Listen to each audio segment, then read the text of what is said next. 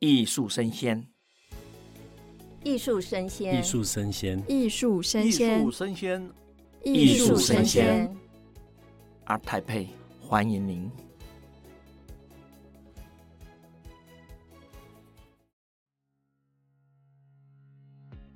Hello，欢迎收听艺术生鲜 ART TAIPEI Live Talk，我是主持人王维轩 Vivi。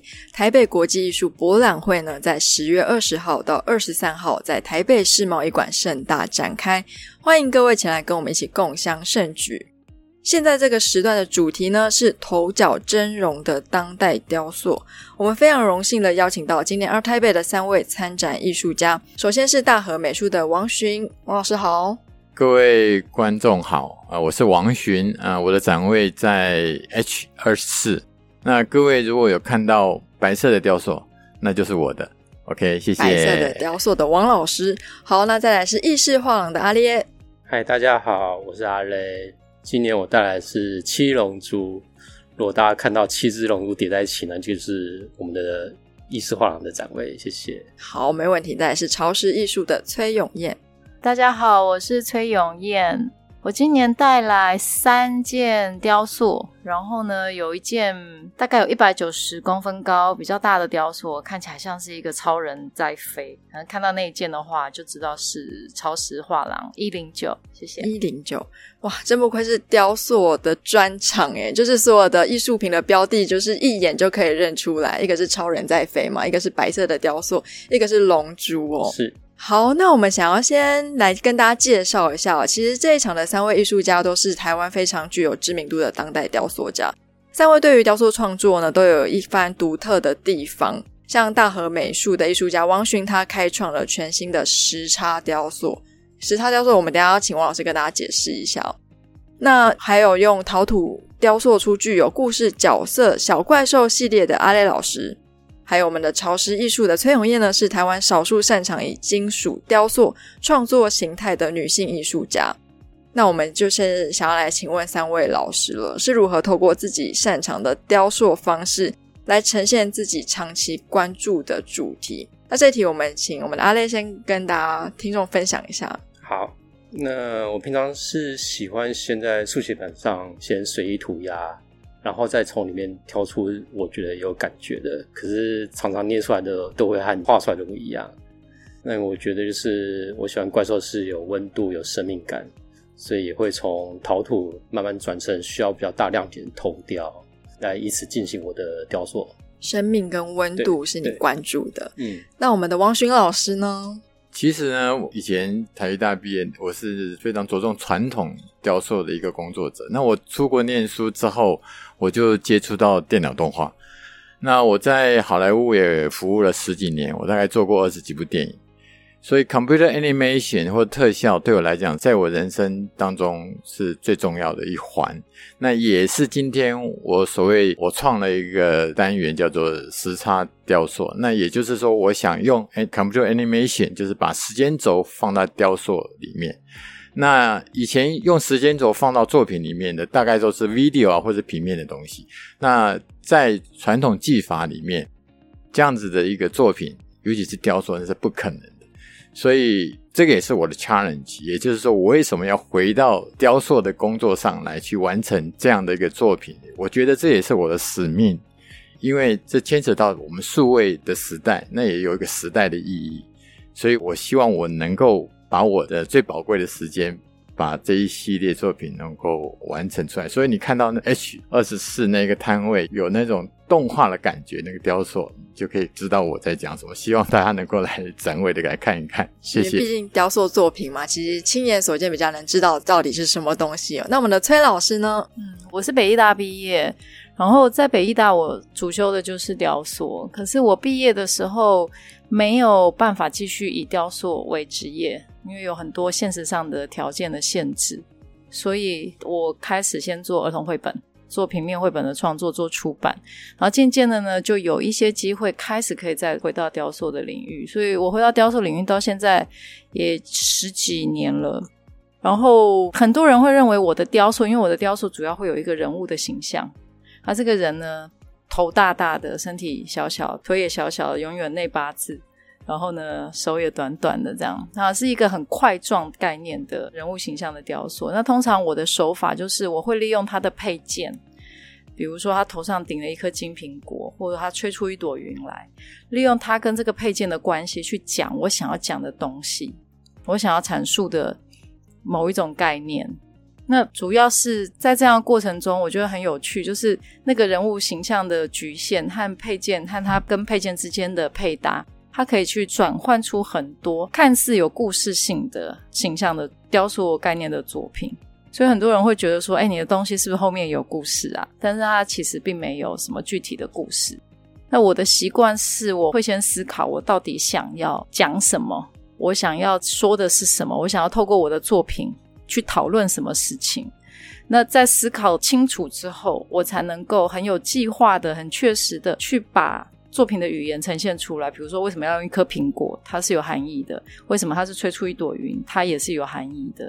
那今年我带来的作品跟去年是去年的作品的计划的延续，叫做登月计划。那大家都对月亮很向往嘛，只要是人类都对月亮很向往，在不同的文化、不同的年代，大家对月亮都是向往。所以中国有嫦娥奔月啊，然后太空竞赛的时代，大家就想要看谁最先登上月球。那我想要讲的登月计划，并不是真的登上太空的那个登月，而是那一种向往，那种离开现在你所处的那个现实的向往，在某一个瞬间的转换，让你能够脱离那个现实。那那个瞬间对我而言，就是所谓的登月。我们就离开了这个现实，我们摒弃了我们必须要面对的这个真实。当我们回来的时候，可能我只是喘了一口气，可是我会有一个新的状态再回来这个地球上，然后重新去面对和处理我必须要处理的，在真实世界里面必须要处理的一切。那登月计划讨论的是这个东西。那目前现在作品主要借由的那个刚刚所所谓的人物之间跟人物配搭在一起的那个配件，我现在是用气球来作为登月计划的一个叙述的一个主要的载体。那去气球很有趣，气球其实很脆弱，但是气球可以带给我们的想象却非常的庞大。只要有捷径，气球就来了。如果气球飘向天空，我们看着它一直飘啊飘啊飘啊飘上去，我们想象的是。它可以飘得很远，甚至于它飘到外太空去。所以气球它本身到底能够飘多远，或者是它有多脆弱，其实并不重要，而是它能够带给我们的那个可能性和想象是无限的。我觉得这是一个，是气球本身它的一种冲突性和趣味的，可以提供很大的语言空间的一个部分。所以，如果各位到展位上看到作品的话，可以看到我作品现在其实有一些新的概念的呈现，然后不同的视觉的呈现的方式，这样。都是，但是又利用气球作为一个基础的视觉形象。是，那我想其实雕塑的材质还蛮多种。那其实三位刚好都选用了完全不一样的材质哦。那像阿勒的话，你选的是陶土，为什么你会选择这样子的？陶土是我觉得它最有温度的一个美材。嗯，但是它也会在烧制过程会产生一些意外的一些变化。是，那有时候是惊喜，有时候是惊吓。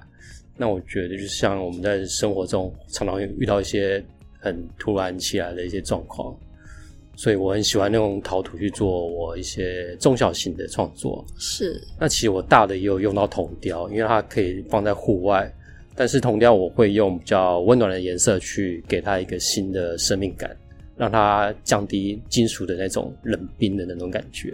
嗯。因为强调的是温度嘛，温度跟温暖。温度。那像陶土的雕塑作品，是不是每次烧它都会可能哪边裂啊，或是哪边上色，都会或多或少会影响到成品？对啊，所以我们在经验的累积上也是很重要的。像有些刚开始就是不小心爆空气，你的怪兽出来之后变爆炸的，那有时候爆的时候自爆就算，你可能还会炸到别人。所以这是我们自己做陶土的时候要注意到的地方。是是，那我们的。王勋老师，老师为什么会选择这样的媒材？我有看到它就是非常就是白色的，然后是一个连续性的动作。为什么是选这个材料去做这样的呈现？是因为我描写的东西哈，比如时差雕塑，不管它是描写零点三秒哈，从一个过去、一个现在、未来时间轴，或是三秒或三十秒、三十年哦，它是一个记忆的串联。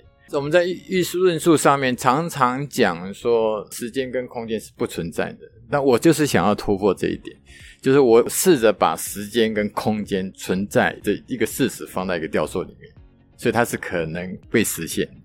啊，我的 challenge 也讲，那也是用现在很多高科技跟数位的手法，才能呈现这样的一个时间轴的雕塑。以前传统做法是不可能的，也就是我们绑芯棒啊、弄土啦，这是不可能的。所以一定要很多的电脑的辅助啦、三 D 列印啊等等科技的手法去实现我现在能够做出来的这些作品。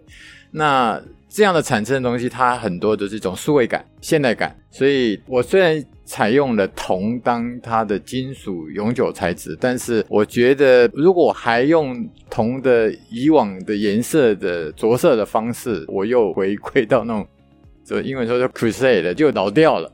所以我就想用比较鲜明的白色的方法的手法，然后呢，感觉它又更纯洁，又更明亮，然后又更现代的感觉，然后又纯粹。所以我雕塑的几乎啦都是用白色来处理。嗯，谢谢。是，那我们的崔老师呢？为什么您会选择用金属雕塑？而且我，因为我之前那个 MIT 的胡俊杰，他今年也是用金属雕塑，他跟我说好难做哦，就没有看起来很漂亮，很多细节，可是它其实制作过程会有很多，就是来来回回。对，因为金属雕塑是一个统称啦，但是它、嗯、比如说媒材就非常多啊，是铸造还是锻造，还是有各式各样的成型的方法，然后是它是不锈钢，是铜，是耐候钢，什么样的成型方式，然后铸造了以后，它要怎么样的让它能够结合在一起，呈现出我们要的那个样貌？那表面怎么处理？其实它有很多很多专业的，还有困难的细节，必须要去克服。那可能是我自己很喜欢去克服这些问题，我也很喜欢去了解美材。然后金属的有趣是，虽然它统称叫金属，可是不同的金属它可以呈现出的金属的状态不一样，它的可能性不同。那我很喜欢去利用金属它本身的特质，然后去做到它可能可以呈现的某一种样貌的极限。所以它表面，比如说不锈钢，它可能可以抛光成镜面。可是抛光成镜面以后呢，不是所有东西都适合是镜面的。它可以再用什么样的 coating 的方式去呈现某一种调子和层次？那不锈钢如果是铸造的，我像我这次作品，它有直接就是用把树枝直接翻铸出来，所以你可以看到那个树枝的样貌。那我要怎么样让这个？不锈钢铸造出来的树脂，它不是那么冷的不锈钢的颜色，它是那么、嗯、有一点温润。对，我如果要温润一点，那我可以用什么样的手法让它是温润一点的？那在一件作品里面，全部都是不锈钢，可是它又可以有温润，它又可以有像陶瓷一般的表面的 coating 的干净，然后它又可以有镜面的像湖水一般水面的。衬托怎么样把这些东西全部加在一起，然后能够呈现出一个在视觉上，不论是它的形象本身造型，或者是在表面的材质上面的调子，不是颜色哦，是调子上的那个层次和温润感。我觉得那个是我觉得我很喜欢的一种表现的方式。我觉得这样子可以帮助作品能够更完整的把它的语言呈现出来。是，那其实我这样听起来，三位老师在这个雕塑成型之前都做了非常多的尝试。哦，不管是条件，不管是颜色的搭配，或是不管说我最后要怎么样呈现它，那我还蛮好奇的是，雕塑作品你们在做的时候，你们会有先有一个想法才去算是动手吗？那你们更倾向于去表现一个议题，还是去追求雕塑的本身的细节或是造型呢？那我们请阿列老师。嗯，我觉得雕塑部分我最注意的是。这件作品或说这个角色是我自己真心喜欢的，那我不会说想说要表现什么很深沉的议题，通常就是很直觉，就是我要做一个我自己喜欢的，所以我在制作当下会有很多想法，然后慢慢这些想法就累积它的一个生命感出来，然后最后它就自己会生出来，感觉有点像是在酝酿一个有生命的一个个体。哦，是因为我知道很多艺术家会把他们的想法或是他们的心情投射在这个艺术品里面，嗯、那观者也可以透过跟这个艺术品的互动，然后就 get 到你的情绪。对，是用这种方式吗？是。那我们的王勋老师呢？我觉得我两方面都有诶，比如说，因为我从事电影工作这么久，我觉得有一个故事，有个 story 之后，有一个脚本。然后下去做我要完成的，然后后面就是执行把它做完。啊，比如十三雕塑就是这样子的一个状态。比如我做的作品第一步啦，就描写我小孩从学步，然后可以可以慢慢爬爬爬，然后他跨出人生的第一步呢。像这样的作品，像我我说另外做一件作品，比如说转大人，我说描写我的小孩从对不对五六岁一直到十七八岁他成长的过程。虽然他只有一个作品，但是他的执行力就是我刚才讲的，他需要一个脚本在后面做支撑，然后一步步把它做出来。就是它的完整性是这样，你的构思是一个完整的。那在这个制作过程，因为我是用数位的方法，所以在一个虚拟的空间里面会产生一些很多变化，你可能没有办法去掌控。但是那个就是一个 out of box thinking，就是说它可以给我一个意外的惊喜。我后来研发一个四叉雕塑，就另外一个系列，所以它它的拉扯啦，但是它还是以人体做一个架构构思，我前所未有的想象。然后天马行空的，或者是我觉得我的美感经验的取舍啊，留下来的等等一些作品，比如说顶天立地啊，这些作品都是这样子产生出来的，所以它是一个惊喜，也是就从来没有想过的另外一条路的一个结果。所以我两者都有，哎，就是取决于看怎么样的情况这样子。对对对，谢谢。那崔佳燕老师呢？我也是哎，我觉得就是艺术家通常不大可能没有感性的那一面，就是这种直觉啊，对于感受。是很敏锐的，是。那但是我在做作品的时候，其实那个理性的部分也很强，所以在制作过程中，那个理性的介入也是很重的。所以当我在思考一件作品的时候，我其实会思考很多问题。然后会去把我自己关心的，或者是想要提问的东西，那这些东西通常也是源自于我的生命，或者是因为，比如我们在三十岁、四十岁、五十岁，我们体验到或面对到的生活的问题不一样，我们感受到的东西不一样。那我把我自己关心的东西放到前面来。然后呢，会用比较理性的方式去思考，说我要怎么样呈现出来。当它变成一个雕塑作品的时候，为什么它可以成为一个雕塑作品？是对，因为成为一个雕塑作品，它必须要有一些条件。嗯，就是它在完整的呈现上面，它必须要有一些条件。然后在这样的过程中去思考怎么样把这个东西就是呈现出来，然后我该怎么样去在完成的时候，我该怎么样让它能够达到这样子的效果？我的表面作品的呈现应该是什么样的样貌？那要怎么样去达到这样子的样貌？它就会牵涉到很多现实的雕塑制作过程的工法的可能性，它有没有可能做得出来？这个结构有没有办法？因为雕塑就是限制很大的一个东西。如果你只是一个，比如说比较方块状的雕塑，它可能就比较容易。可是如果它是有很结构性的东西，它就必须要思考很多制成上的问题。对，那比如说我想让他跳，画画的话，他就跳啊。可是反正他就在空中就跳。可是雕塑，你如果要希望他有一个轻盈的感觉，你就必须要去克服很多现实上条件的那个功法上的限制。那对我而言，这些东西都很有趣。在每一件雕塑中，都可以学到很多新的，可能可以成为未来作品的制成或者是制作方式的一些功法。我觉得这就是来来回回的，在这个过程中，我觉得我自己会很喜欢这样的工作模式啊。对，所以我这样听起来，其实雕塑的创作家其实是把一些感性化成是理性的作品，你不能完全就是感性的投射，因为你可能哎我想要是这样，依然跟史兰不太一样。嗯，有一些理性的因素是需要是去被思考的，是这样吗？还是说，哎，陶土的话也是要去看一下它的，不管是温度啊、湿度啊等等。嗯，其实陶土的话也是有一些造型上的限制。哦，就像刚刚崔老师说的，是不是说你想要的东西它都可以呈现出来？有的可能只能在平面上可以很自由的呈现。所以我们在雕塑上还是有一些想象的一些妥协。是，那不知道三位艺术家对于就是自我突破上，或者是对未来在艺术生涯的想法，因为我知道每个艺术家他每个阶段他会有一个风格，他会有一个目标。那我在今天这个时间点，ART TAIPEI 三十周年，我想问一下三位艺术家，就是对于现在不管是创作的风格或是技法。有没有什么想法？未来有可能走向怎么样的新方向？那我们请阿雷先帮我们分享一下。希望在我喜欢的怪兽，它会渐渐的让大家都更加喜欢。所以今年我带了那个七龙珠，希望可以完成我这个小小心愿。哦，是。那我们的王勋老师，是，我觉得我蛮庆幸的，既又生不逢时，又生逢其时。所以我为什么这样讲，就是因为我是非常传统的雕塑工作者出身的，以以前我是靠手赚钱，然后我后来又去念书啊，又学数位的这种东西。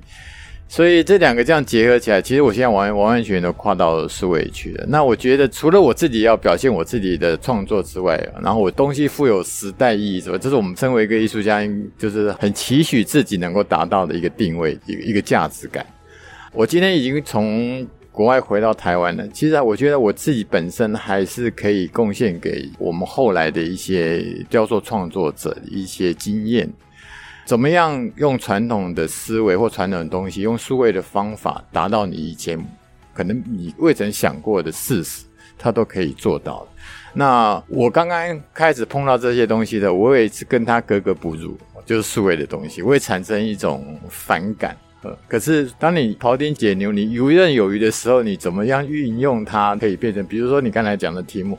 就是说，哎，怎么会不会让你产生有怎么样运用起来，是不是行云流水一样？那我们以前用传统的土啊，绑西方，那是不可能达到的。可是今天又用数位的方法的话，那这就是像王羲之的字一样，你可以这么轻易的去描写。但是这些东西是我们不可能以前不会想到的事情，但是这些东西就会留下来给后进理解。就是说，呃，我们可以用思维的方法，可以怎么样精进我们用传统的思维所不能达到的东西？这样，我觉得这方面是值得去探索跟精进。尤其是我这次展览之后，大家如果看到作品是这种方式来呈现的话，这没有所谓的不可能，就是我们有没有用心在前所未看见的东西上面？这样，谢谢。那崔佳燕老师呢？对啊，就像王群老师讲，所以其实我相信所有东西都是与时俱进的啦。嗯、然后不同的时代会有不同的艺术作品呈现的某一种嗯样貌，那个年代的样貌。那像我的东西也是会运用到三 D，是对，就是已经好像它会变成是像我的东西有一些作品，可能我在六年前就想做。可是到后来开始三 D 列印、三 D 扫描这些技术成熟以后，它由它的辅助才有办法把它成执行出来。嗯，所以其实我觉得这些东西都很有趣。所以未来到底会发展到什么样的样貌，然后会有什么样新的可能性，我们都也不知道。但是我觉得很棒的，就是身为一个创作者，因为我们在这条路上，然后可以让我继续去做，然后怎么样能够让自己的作品能够不要只是守在一个，就是我能够一直有新的方式去呈现它，然后可以找到新的。在视觉上或者是概念上的呈现，我觉得这个都很棒。那我希望自己能够一直那么的灵活，然后能够有能量，能够把我想要做的作品，然后用很好的呈现的方式，然后一直都能够这样子做出新的作品来。我觉得这对我而言比较重要，是因为其实科技是推陈出新嘛，其实很多新技术跟新技法，也许在现在的科技就可以帮你解决，省掉很多就是来来回回尝试条件的这些时间。那我们非常感谢三位艺术家，分别是来自大和美术的王寻，谢谢；还有我们的超视艺术的崔永燕，谢谢；还有我们的艺师画的阿勒。谢谢大家。那本时段的节目《头角峥嵘》的当代雕塑专场访问就到这边告一个段落。更多精彩内容，请继续锁定中华民国画廊协会 Clubhouse 账号，或到各大 Podcast 平台搜寻“艺术声鲜 ”Art Bay Live Talk”。也欢迎您在十月二十号到二十三号到台北世贸易馆，跟我们一同参与第三十届的台北国际艺术博览会。那要看白色雕塑的话，就是大和美术的王寻老师。那如果是看小怪兽七龙珠的话呢，就是我们艺师画的阿雷。那我们有个很一百九十公分的超人，我们就可以到我们的超市艺术找我们的崔永燕老师。那非常感谢各位听众的收听，我们下一期见，拜拜。